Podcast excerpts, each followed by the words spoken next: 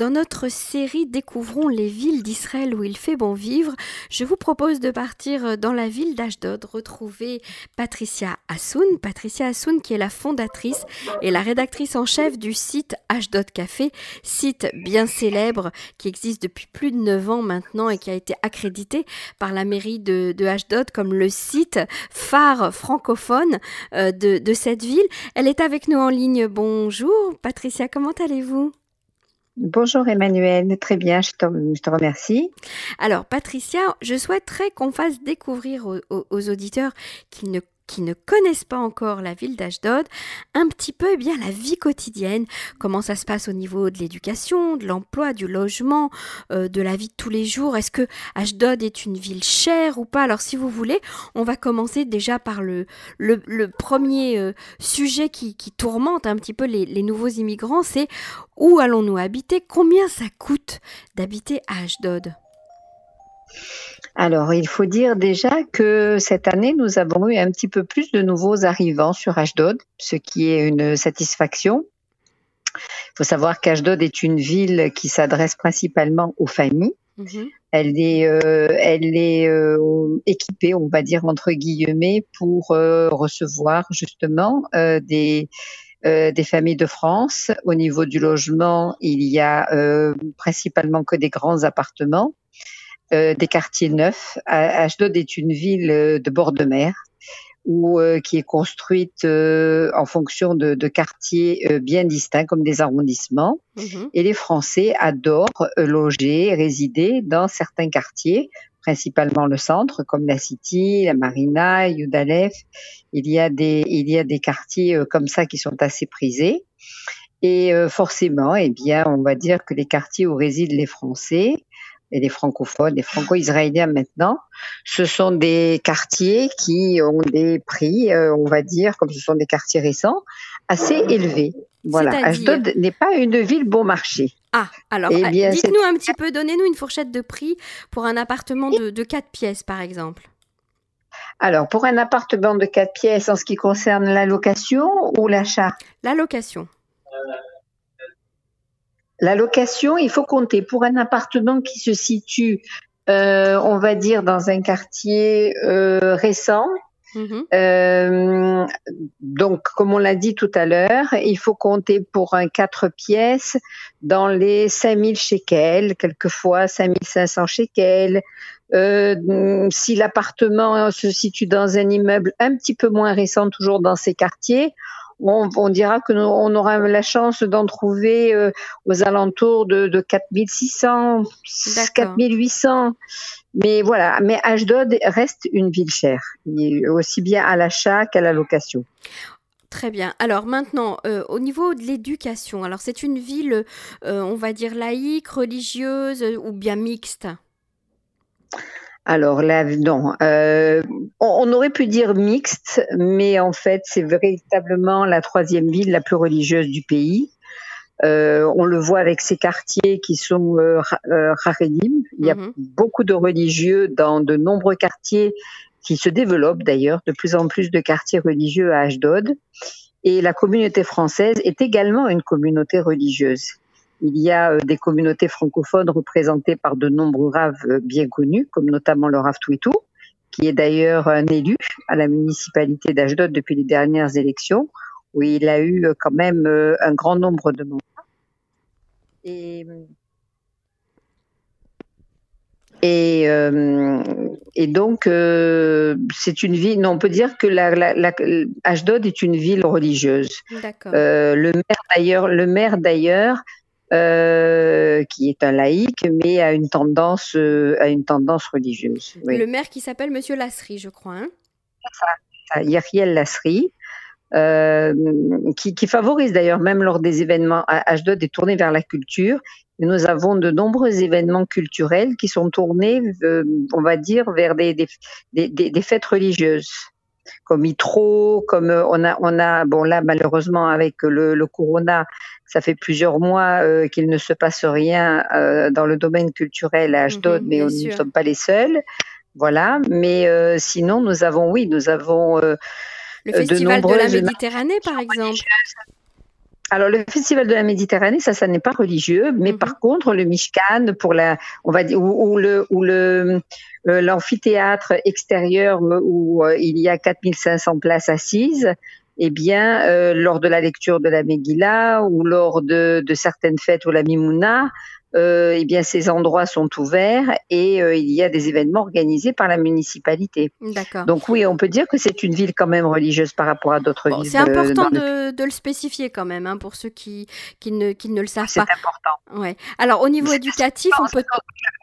Je voudrais juste rajouter, c'est d'autant plus important que, comme je l'ai dit tout à l'heure, nous avons le Rav Twitou qui est à la municipalité. C'est ça. Et le Rav Twitou, euh, voilà, dernièrement, s'est vu offert par la mairie un terrain et euh, il a l'intention, euh, de bonnes intentions, mais il a l'intention euh, d'y construire un, un, immeuble de sept étages pour en faire une sorte de, on va dire, centre communautaire pour les Français, on va dire, du pays, mhm. donc où, où, tout serait représenté. Donc ça, ça, ça voilà, il y, y a, quand même effectivement ce côté religieux qui est assez présent partout.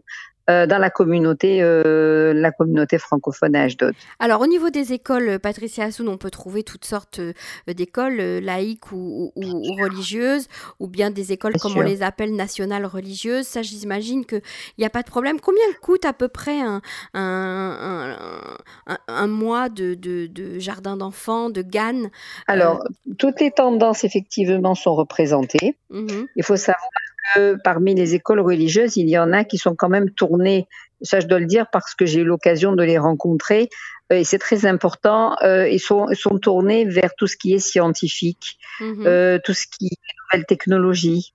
Donc, on va dire que le religieux ne va pas à l'encontre du développement de l'enfant et notamment dans ce qui est, on va dire, de plus nouveau. Euh, et de plus euh, dans, dans, tout ce qui est développement high tech même, on peut le dire. Euh, donc ça n'est pas incompatible. Hein, voilà, je, je, je, tiens quand même à le préciser.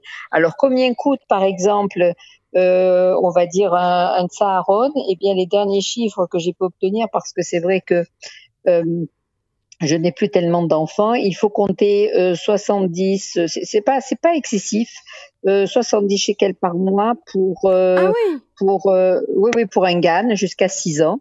Ah Donc franchement, c'est ça reste accessible, ça reste accessible, pardon. Et le Tsaharon, euh, c'est-à-dire qui prend le relais l'après-midi, ça coûte 530 shekels par mois pour les parents en moyenne. Donc en fait, la mairie euh, prend en charge euh, une grande partie des, de, de, de l'écolage de, de, ces jardins d'enfants, en fait. Hein Exactement. nous sommes quand même dans une mairie assez dynamique euh, à ce niveau-là. Et comme je l'ai dit tout à l'heure, nous sommes une, une ville familiale mmh et, euh, et, où nous avons un, un, gros pourcentage de jeunesse. Euh, et, et, la mairie est obligée de, on va dire, de faire avec. Et elle est tournée là-dessus. Euh, quand, euh, quand on voit que nous avons un taux de 59% de population qui n'a pas 40 ans, mhm. donc c'est important de préciser, et 23% entre 55 et 65 ans. Ah oui, très bien. Donc nous avons, voilà, donc la ville est véritablement tournée sur le développement éducatif et sur toutes les nouvelles technologies, sur tout ce qui se rapporte aux enfants. Euh, donc, euh, elle, elle, participe effectivement au travers des, de, des nombreux Nassim, puisque nous en avons euh, presque une vingtaine à Ashdod, à tout type d'activité. Alors, un matnas, c'est voilà. un centre euh, communautaire culturel, culturel oui, euh, où on peut exact. effectivement s'inscrire et faire toutes sortes d'activités pour adultes et pour enfants. Hein. Exactement, à des tarifs vraiment euh, très intéressants. Comme dans les mairies en France euh, qui proposent euh, ce genre d'activité aussi. Hein. C'est sur voilà, le même modèle. Tout, hein, à, tout fait. à fait. tout à fait. Patricia, au niveau du boulot, au niveau du travail, est-ce qu'on peut facilement trouver du travail à Ashdod Est-ce que les salaires sont euh, sont conséquents ou sont comme à Tel Aviv par exemple? Au contraire, il faut penser que eh bien on est dans une ville un peu provinciale et que les salaires sont un peu moins élevés. Alors, provincial, j'adore. Euh, oui, eh ben, on va dire que Ashdod fait partie euh, du sud du pays mm -hmm. et mhm. donc euh, les salaires en fonction du sud. Vous avez ne vu que j'ai pas, pas dit la périphérie, hein, parce qu'on ne peut pas considérer oui. qu'Ashdod fasse partie de la périphérie. Non, c'est très mignon, provincial, c'est très très mignon, si ce n'est qu'au niveau des conditions financières et des salaires, ça l'est beaucoup moins parce que le travail est aussi difficile, les horaires aussi, mhm. mais on va dire que la base correcte, le salaire n'est pas représentatif de, de ce qu'il devrait être et le fait d'être considéré comme sud du pays, eh bien oui, le, le, taux horaire est bien moins élevé. Et de surcroît, euh, le, le, développement, on va dire, de l'emploi euh, ne suit pas.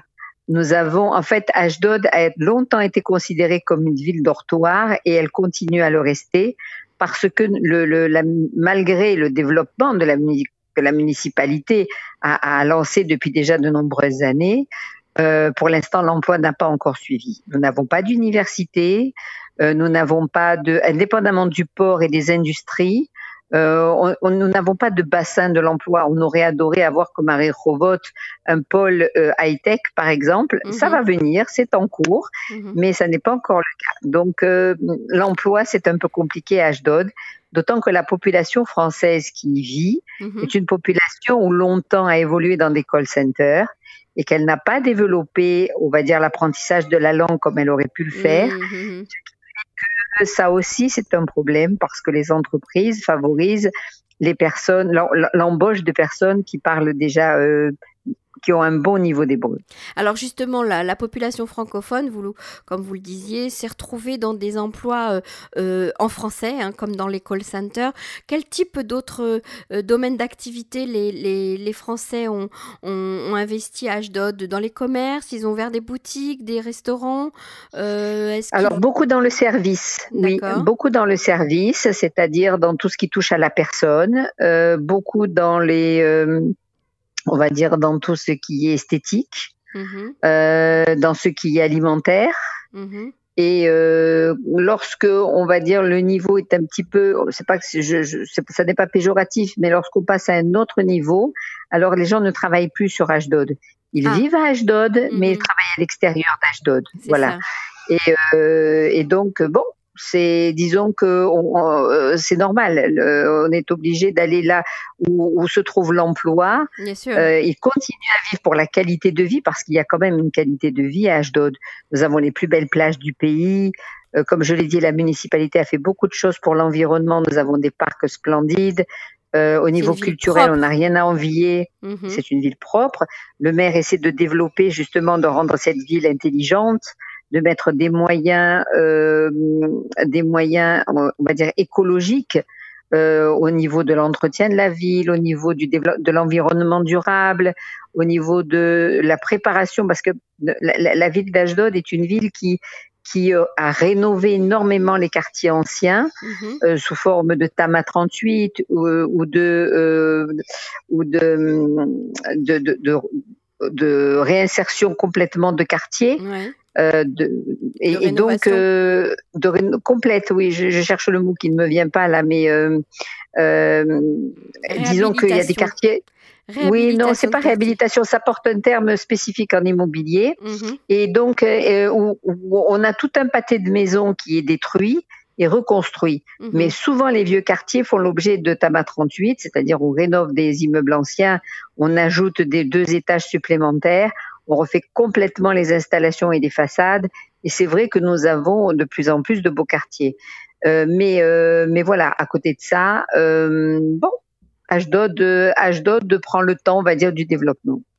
Alors, est-ce qu'on a besoin d'avoir une voiture à Ashdod? Parce que faut dire à nos auditeurs que une voiture en Israël, ça coûte très cher à, acheter tout d'abord, c'est beaucoup plus cher qu'en France, à entretenir aussi, puisqu'il y a un certain nombre de frais à engager euh, euh, chaque année, comme le test, etc. sur, euh, sur la voiture, et le test technique, et l'assurance également coûte cher. Alors, est-ce que uh-huh. il faut absolument avoir une voiture à Ashdod ou pas? Alors en fait, euh, on pourrait se passer de, de voitures parce que nous avons quand même des moyens de transport qui sont très efficaces, aussi bien les chéroutes que les, que les bus dans la ville, et notamment des bus verts, euh, tous bien équipés de, de Wi-Fi, etc. Mais la ville d'Ashdod est une ville qui est très étendue. Comme je l'ai dit, elle est bâtie le long de la mer. Et donc, pour aller d'un point à un autre de la ville, mhm. la, distance est quand même assez longue. Et contrairement à Tel Aviv, par exemple, chez nous, on se rend très rapidement d'un point à un autre parce qu'il n'y a pas de circulation. Mhm. Donc, euh, les gens ont tendance à utiliser leur véhicule personnel. Par contre, le maire a très bien fait les choses. Nous avons des pistes cyclables et nous avons aussi des sociétés de location de voitures comme euh, euh, mises à la disposition de tout le monde. Donc, on n'est pas non plus obligé d'acheter un véhicule. Mais je dois dire que c'est vrai en général, comme les gens travaillent à l'extérieur de la ville. Donc, je reviens aussi là-dessus à chaque fois, mais malheureusement, c'est comme ça. Euh, eh bien, euh, souvent les familles ont une voire deux voitures euh, pour pouvoir se déplacer, ne serait-ce que pour pouvoir aller du quartier où elles habitent à la, la des, des, trains ou des, des mhm. bus euh, pour pouvoir se rendre après euh, sur leur lieu de travail. Donc une voiture et au moins une voiture euh, par foyer, ce qui représente quand même un, un, coût assez important. Vous êtes d'accord avec moi, Patricia? Ah complètement, complètement. Ça mmh. coûte. Une voiture coûte très cher en Israël en entretien, en, essence et surtout en assurance. Voilà, c'est ça.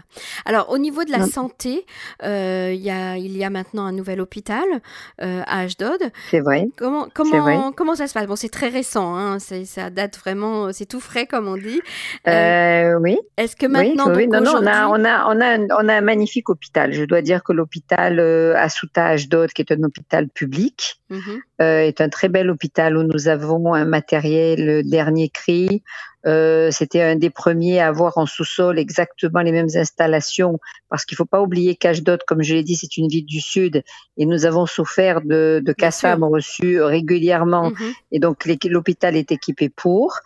Et euh, nous avons, de, bon, malheureusement, là, en période de Corona, il y a tout un service Corona qui s'est mis en place, euh, ultra moderne, euh, où les gens sont reçus, le, les, les, fêtes sont respectées pendant les, les on va dire, les tout type d'événements qu'il peut y avoir, puisque il y a une synagogue dans l'hôpital avec les rabbats qui viennent régulièrement. Là aussi, j'ai mis de nombreux articles très émouvants où on voit les malades qui, malgré euh, leur état de santé, euh, peuvent on va dire, euh, avoir euh, bénéficié d'un semblant de fête. Non, mhm. même du côté médical, nous n'avons rien à envier à personne. D'abord, nous sommes très bien représentés au niveau des coupes patrolimes.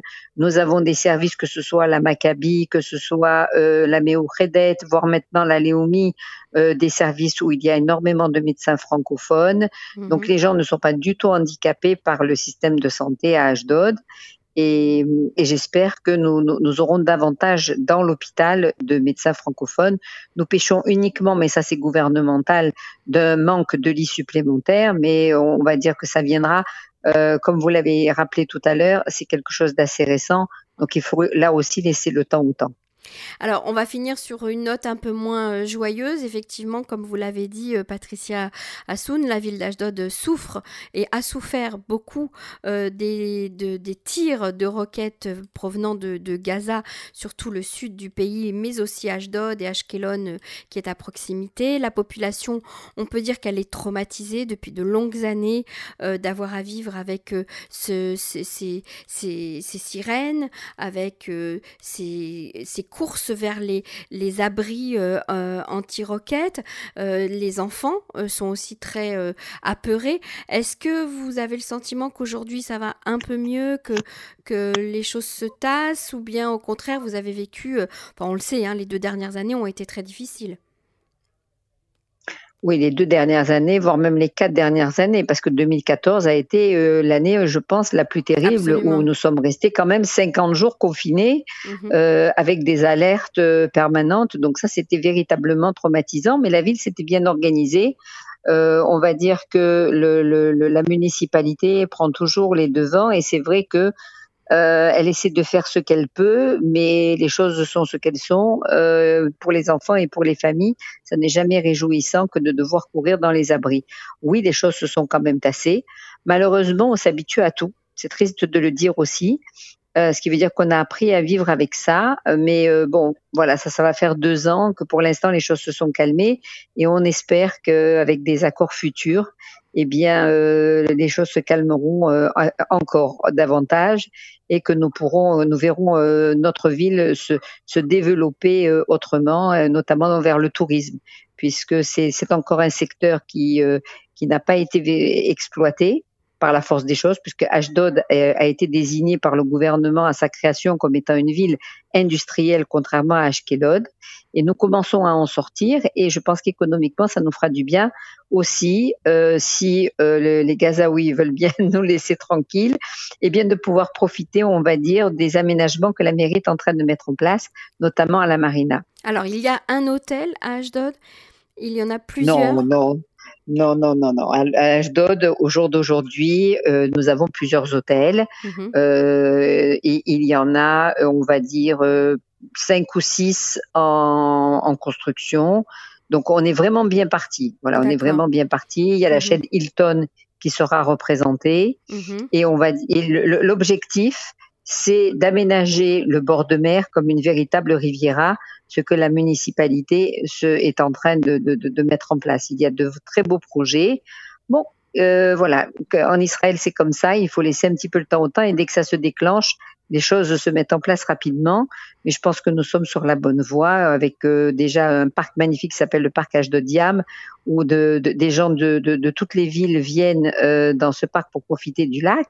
Qui c'est un, un, parc qui surplombe la mer. Il y a une vue euh, féerique. Et mhm. là, il va y avoir une marina justement. Normalement, fin, ça devait être fin 2020 mais je pense que ça sera reporté de quelques six mois supplémentaires. Nous allons avoir une marina avec un magnifique lac aussi, avec des commerces, et après la construction de petits logements et d'un hôtel, notamment le Hilton, comme dont je, parlais. Ce qui fait que bon, oui, Ashdod, Ashdod est une ville qui a du potentiel. C'est une ville d'avenir. C'est une, c'est une ville où euh, il fait bon vivre. Alors, c'était ma dernière question, justement. Est-ce que c'est une ville où il fait bon vivre à Ashdod oui, oui, bien sûr. Bon, ah, moi, je, je, je, je, je parle parce que je suis une, une, une convaincue. Je, je prêche pour ma paroisse. Ashdod est vraiment une belle ville.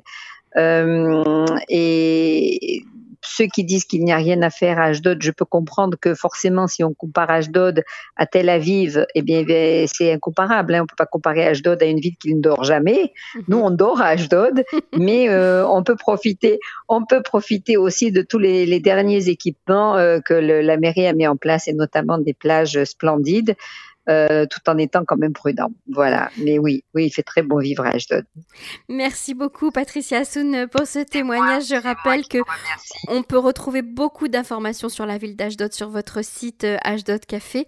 Euh, et si les auditeurs ont des questions, ils peuvent également s'adresser à vous pour en savoir plus sur la ville. Merci beaucoup d'avoir accepté de témoigner. Au revoir, à bientôt. Merci beaucoup. Au revoir, Emmanuel.